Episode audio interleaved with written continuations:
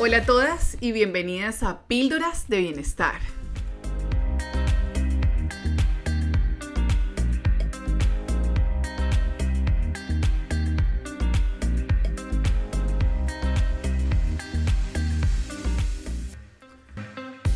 Vamos a ver la creatividad a través de los alimentos primarios y por qué debemos tomar medidas en esta área de nuestra vida porque tomar medidas en esta área es esencial para tu salud y para tu bienestar. Ya sea que te consideres creativa o no, primero empecemos por definir creatividad. La mayoría de las personas creen que creatividad es una expresión artística como bailar, cantar o hacer algún tipo de arte. Realmente es mucho más grande que eso. Aunque bailar, cantar y dibujar son excelentes formas de expresar nuestra creatividad en esencia, la creatividad es la capacidad de crear cosas, cualquier cosa. Es la capacidad de hacer conexiones entre las ideas existentes y encontrar nuevas soluciones a los problemas. Cocinar una comida saludable, ser curiosa y hacer preguntas, crear un plan de negocios para tu emprendimiento, todos esos son ejemplos de creatividad. La creatividad puede ser tan simple como aconsejar a una amiga en su más reciente dilema con su pareja o armar un fabuloso outfit con nuevas combinaciones de la ropa de tu armario. Incluso el acto de redactar un correo electrónico puede ser un esfuerzo creativo. Un error común acerca de la creatividad es que hay que reinventar la rueda o crear algo nuevo, complejo e increíble o totalmente original como un libro y en realidad nada es completamente original. Todo el trabajo creativo se basa en una idea que vino antes que esa, como la invención del teléfono fijo al teléfono celular o de una bicicleta a una motocicleta, las mejores ideas son aquellas que son ideas frescas sobre un concepto familiar.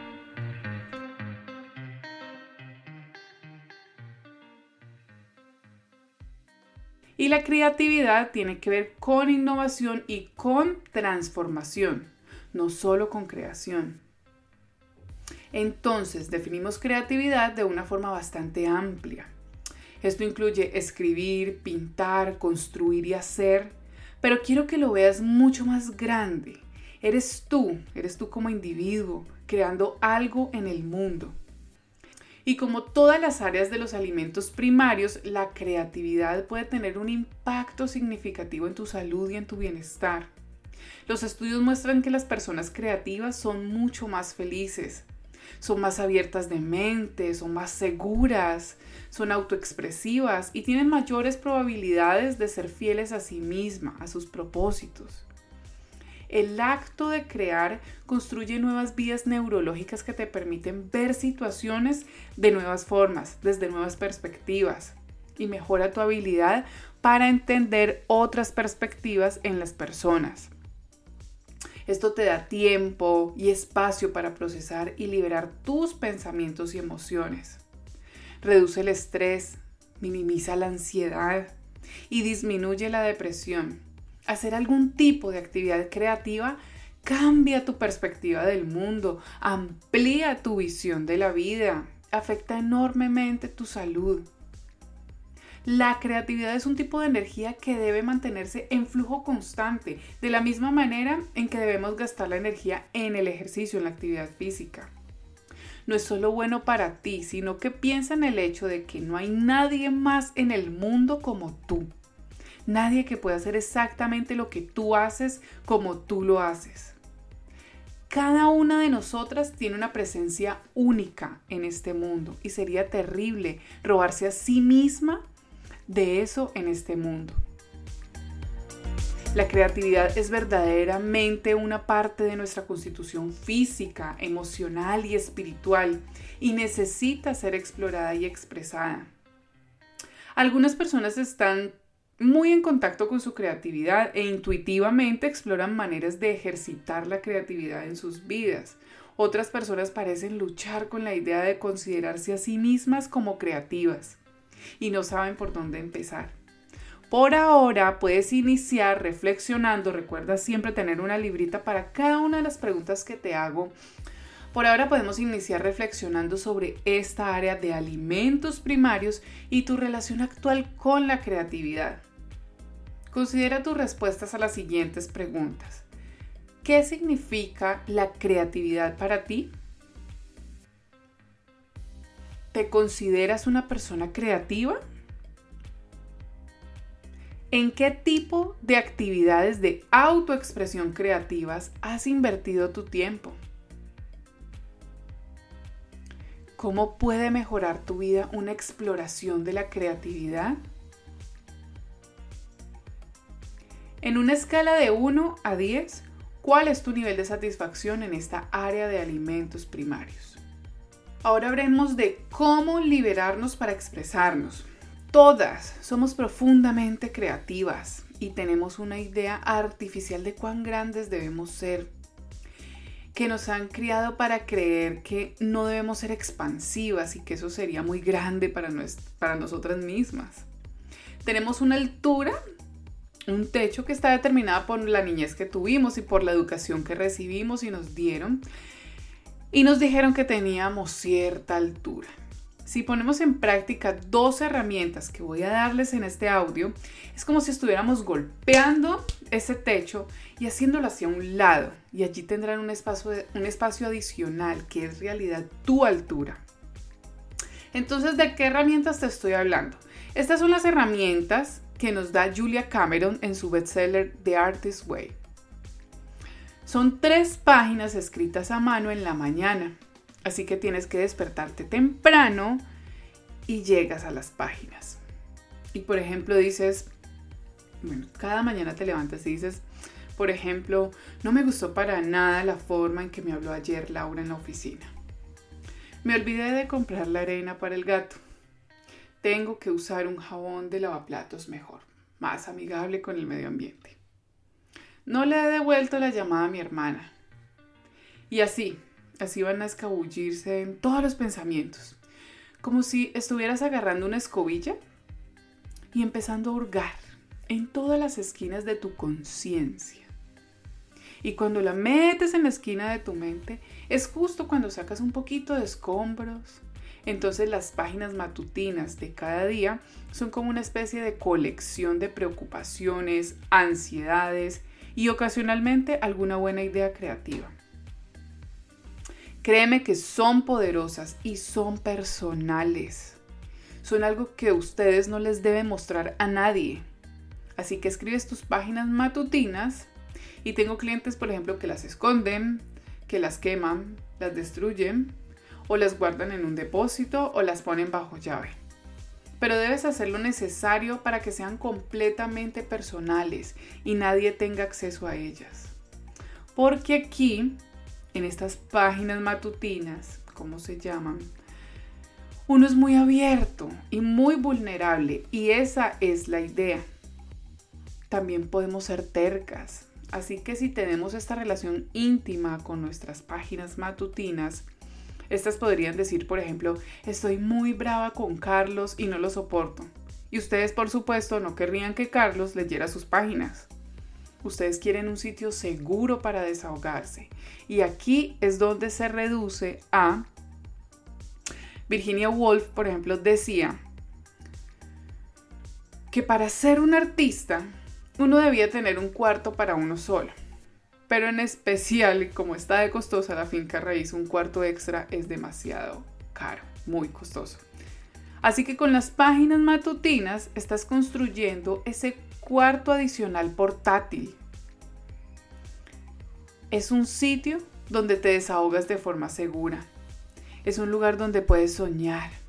Es un lugar donde tu ser es más auténtico. Esto te puede llevar a pasar de un pequeño yo a una versión más grande y expansiva de ti. A veces las personas creen que las páginas matutinas deben ser como arte y que deben escribirse de forma bonita. No se preocupen por escribir bonito. Simplemente escriban.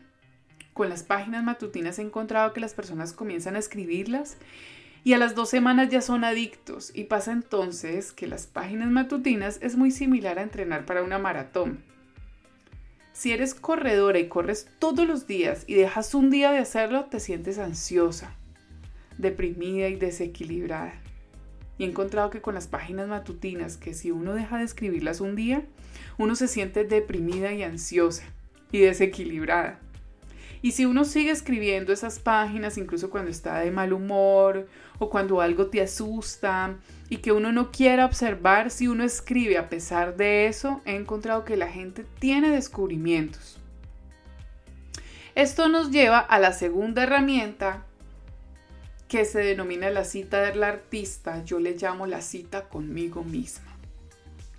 Y es que una vez a la semana debes hacer algo que te interese o que te encante o algo que nunca hayas hecho. Y he visto que solo la mitad de las personas lo hacen. Y esto es porque no entendemos el juego. O sea, no entendemos qué es lo que estamos haciendo, qué es lo que vamos a activar realmente si hacemos estos dos ejercicios, si ponemos en práctica estas dos herramientas, las páginas matutinas, apenas te levantes, y la cita conmigo misma. Así que cada semana vamos a sacar una cita con nosotras mismas para ir a, ver una exposición de arte, para ver una obra de teatro, para ir al cine, para ir a la biblioteca,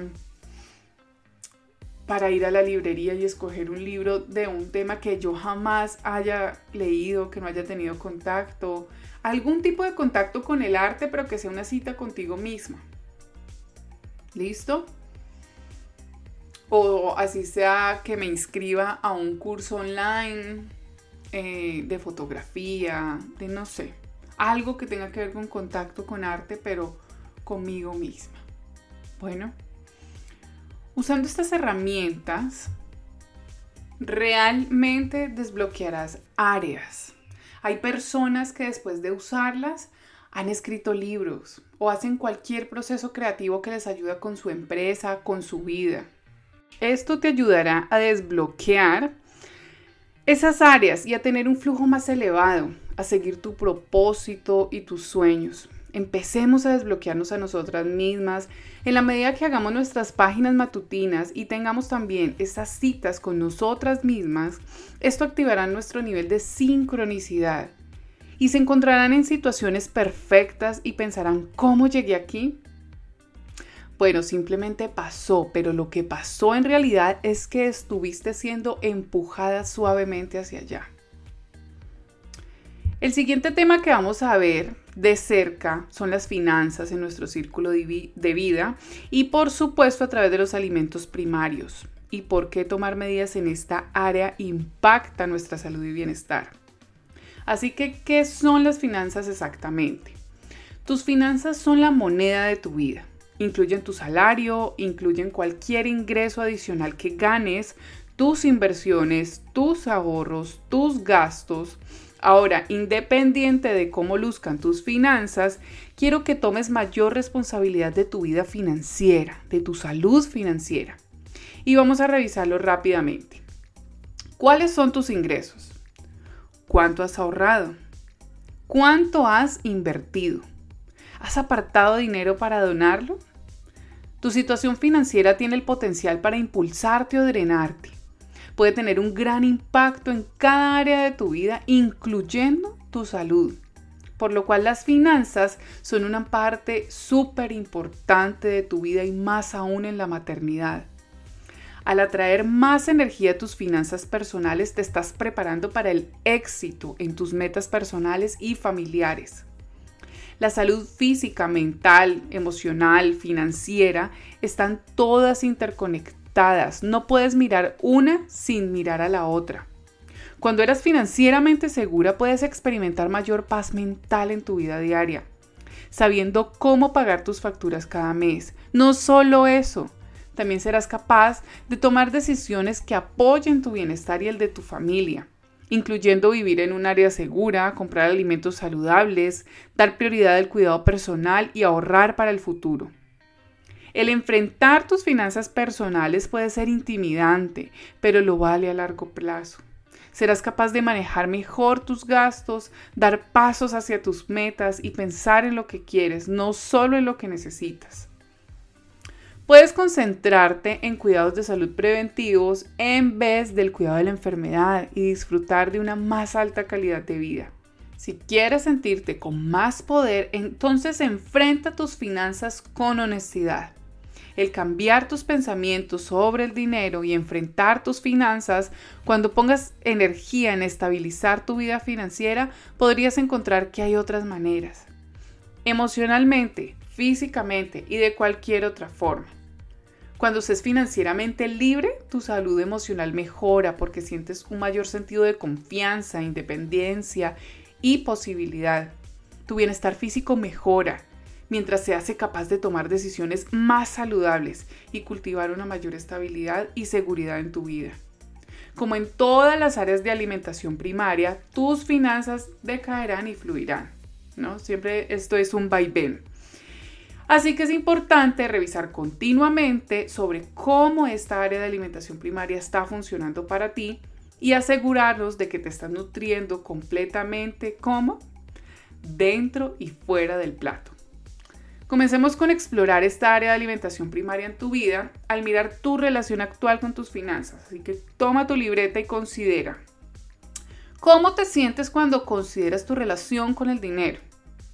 ¿Actualmente inviertes tiempo en el área de las finanzas? ¿Tus finanzas apoyan tu salud emocional y física? ¿Qué pasaría si enfrentaras tus finanzas con compasión y honestidad? En una escala de 1 a 10, ¿cuál es tu nivel de satisfacción en esta área? Bueno, ahora vamos a entrar en lo básico para hacer presupuestos. Hacer presupuestos es uno de esos temas que si le pidiera a la gente que lo asociaran libremente, probablemente dirían, ay no, eso me hace pensar en tener una camisa de fuerza. No me gusta hacer presupuestos. He observado a muchas personas que tienen problemas haciendo presupuestos y creo que mucho tiene que ver con el término que es usado. Y por eso prefiero hablar sobre este tema como salud financiera, no hacer presupuestos. Otra razón por la que las personas tenemos problemas con hacer presupuestos o con nuestra salud financiera es porque de nuevo no nos enseñan cómo se debe gastar saludablemente. Simplemente no tenemos la perspectiva, por ejemplo, de qué apariencia tiene una pirámide alimentaria saludable y cuáles son los hábitos de alimentación saludables. Y asimismo, no sabemos cómo lucen los hábitos de gastos saludables. Así que en el núcleo comenzamos con nuestro ingreso, que es el círculo, y cualquiera que sea la cantidad de dinero, sabemos que hay una parte directamente para impuestos. Hay gente que me pregunta, pero apenas estoy comenzando un negocio, estoy cobrando 25 o 50 dólares por hora. ¿Realmente tengo que pagar impuestos por eso? Sí. O revisa la legislación de tu país, pero en general sí. Así que hay una parte que se destina a impuestos. La clave para estar en una posición financieramente segura es asegurarte de que tú estés maximizando lo que queda después de pagar tus impuestos. Esta es la pirámide que creo que es la más simple y la más poderosa representación sobre gastar saludablemente. Va de 50%, 30% y 20%. Esta viene de un libro que se llama All You're Worth de Elizabeth Warren. Y lo que dice es que en un mundo ideal, el balance ideal, en un mundo ideal, los gastos balanceados lucen así. Alrededor del 50% del ingreso que se lleva a casa va hacia las cosas que se necesitan. Esto sería alojamiento, o sea, vivienda, transporte, comida, cuidado de los hijos, seguros, pagos obligatorios de deudas. Luego el 30% que se lleve a casa va a lo que quieres, a todas esas cosas divertidas que te traen alegría. Y en un mundo ideal pondría, pondría a un lado 20% para tus ahorros. Y si estás mirando esto y pensando, Angélica está loca, Angélica que se está fumando, ¿quién puede poner a un lado 20% de sus ingresos para sus ahorros? No seas muy dura contigo misma. Nuestra tasa de ahorro literalmente se ha convertido en ceros y si quieres estar completamente confiada, sin preocupación, al 20% es el número que debes apuntar. Pero tranquila, puedes empezar con un 1, con un 2%, con un 3% y está bien. La clave es saber que aquí es donde tú estás, en este 1, 2, 3%, y acá, a ese 20%, es donde te quieres dirigir. ¿Y a dónde van esos ahorros? Bueno, esos ahorros van a tres cubetas diferentes. 1. Emergencias a corto plazo. 2. Metas a plazo intermedio, como el pago de una casa, de un vehículo, educación, tu boda, no sé. 3. Tu jubilación. ¿Y cómo se supone que llegue ahí? Cuando hablo con mis clientes me doy cuenta que hay un par de áreas de gastos donde la mayoría de nosotras no recibe un, entrenamiento formal y estas cosas se comen la mayoría de nuestros ingresos y no sabemos qué montos son razonables pagar. Y esas áreas incluyen nuestro alojamiento, nuestros hogares, nuestros vehículos, nuestros hijos y nuestras educaciones, la educación. Así que quiero que veamos algunas cosas primordiales que podemos usar. Si te estás dando cuenta que te cuesta mucho que tu pirámide luzca como esta, tú tienes muchas más necesidades de lo que digamos es común. Y si ves las redes y te das cuenta de que la gente está gastando en maquillaje, zapatos, en fin. Pero lo que me he dado cuenta es que nuestro ingreso no se está escabullendo en lo que queremos, o sea, en ese tipo de cosas sino en haber gastado de más en áreas principales de nuestra vida, simplemente porque nadie nos dijo cuánto es lo razonable que debemos gastar ahí. Así que hay unas reglas primordiales.